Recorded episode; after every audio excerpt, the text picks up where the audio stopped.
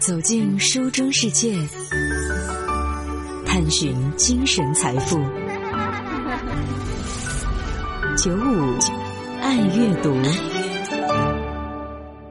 在前面的节目当中，和大家介绍了著名的诗人里尔克与莎乐美之间的故事。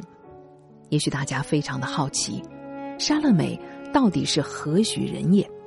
那么，在今天接下来的节目时间，我们也简单的来介绍一下莎乐美。莎乐美一八六一年的二月十二号出生在俄罗斯圣彼得堡的一座将军府当中。家境优越的她，不仅漂亮聪慧，而且呢，求知若渴，涉猎广泛。逐渐成长为一位集美貌与智慧于一身的奇女子。她不光求知欲极其的旺盛，学习能力很强，而且浑身散发着对于男人致命的吸引力。而迷人的她奉行的却是独身主义。她在十七岁的时候就认识了教堂的牧师基洛特，仅仅几个月的时间。莎乐美不仅在基洛特那儿学到了很多宗教、哲学方面的知识，还把基洛特迷得神魂颠倒。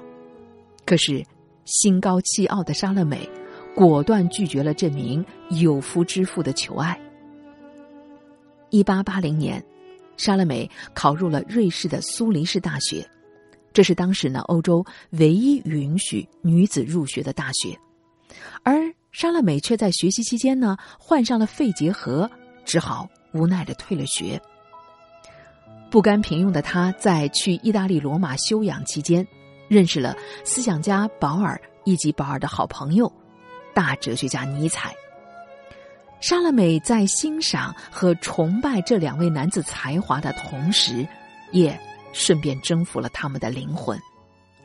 而这三个人的关系，简直像是一架马车。莎乐美是挥动鞭子的赶车人，保尔和尼采则是两匹拉车的马。这样奇怪的三角关系的结局，注定是悲剧式的。一八八二年，尼采求婚失败以后呢，与莎乐美决裂，从此还有了丑女的情节，终身不娶。而与尼采分手以后呢，莎乐美和保尔同居，并且移居到了柏林。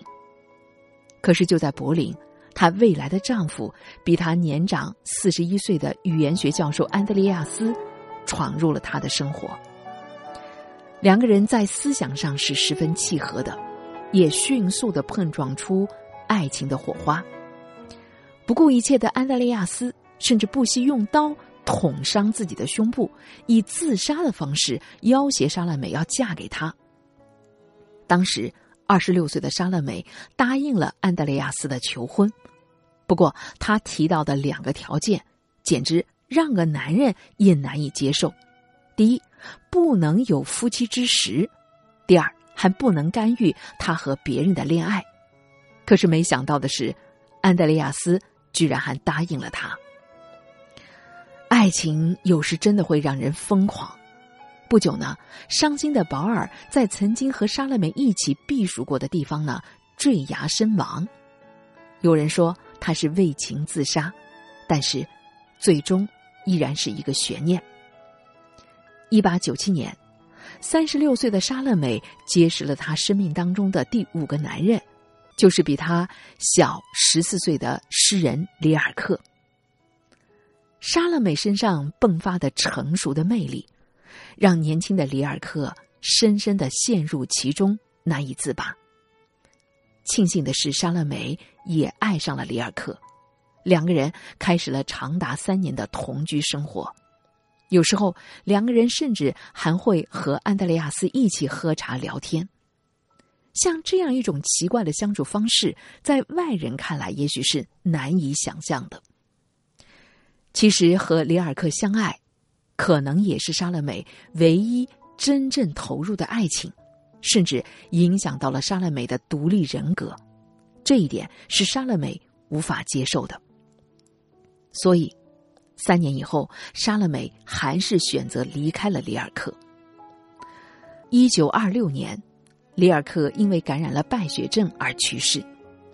莎乐美非常的悲痛，在自传当中说：“我是里尔克的妻子。”离开了里尔克之后，莎乐美又和他的医生泽克曼相恋，还怀有了身孕。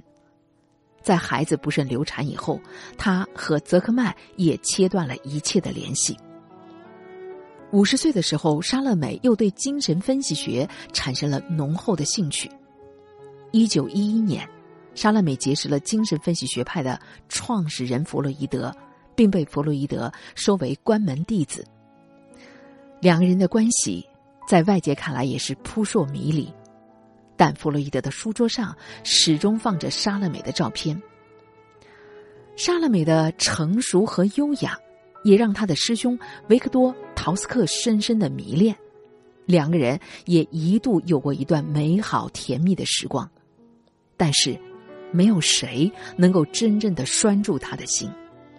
后来，随着莎乐美的离去，这段感情的破。这段感情也以破灭而告终，而为情所困的维克多·陶斯克却始终忘不了莎乐美。十五年以后，陶斯克在自己的婚礼上开枪自杀，以这种极端的方式宣誓他依然爱着陶乐美。一九三七年的二月五号，七十六岁的莎乐美因为尿毒症病逝，结束了她传奇的一生。作为十九世纪末、二十世纪初最杰出的女性学者之一，莎乐美在一生当中始终保持着浓厚的学习兴趣，也因此和很多优秀的人产生了交集，引发了一段段感情的故事。但自始至终，莎乐美都更向往的是独立自主和自由不羁。她努力的挣脱世俗的束缚和灵魂的枷锁。也许我们在莎乐美的身上，更多的是应该看到她对爱情、对自由的激情和追求吧。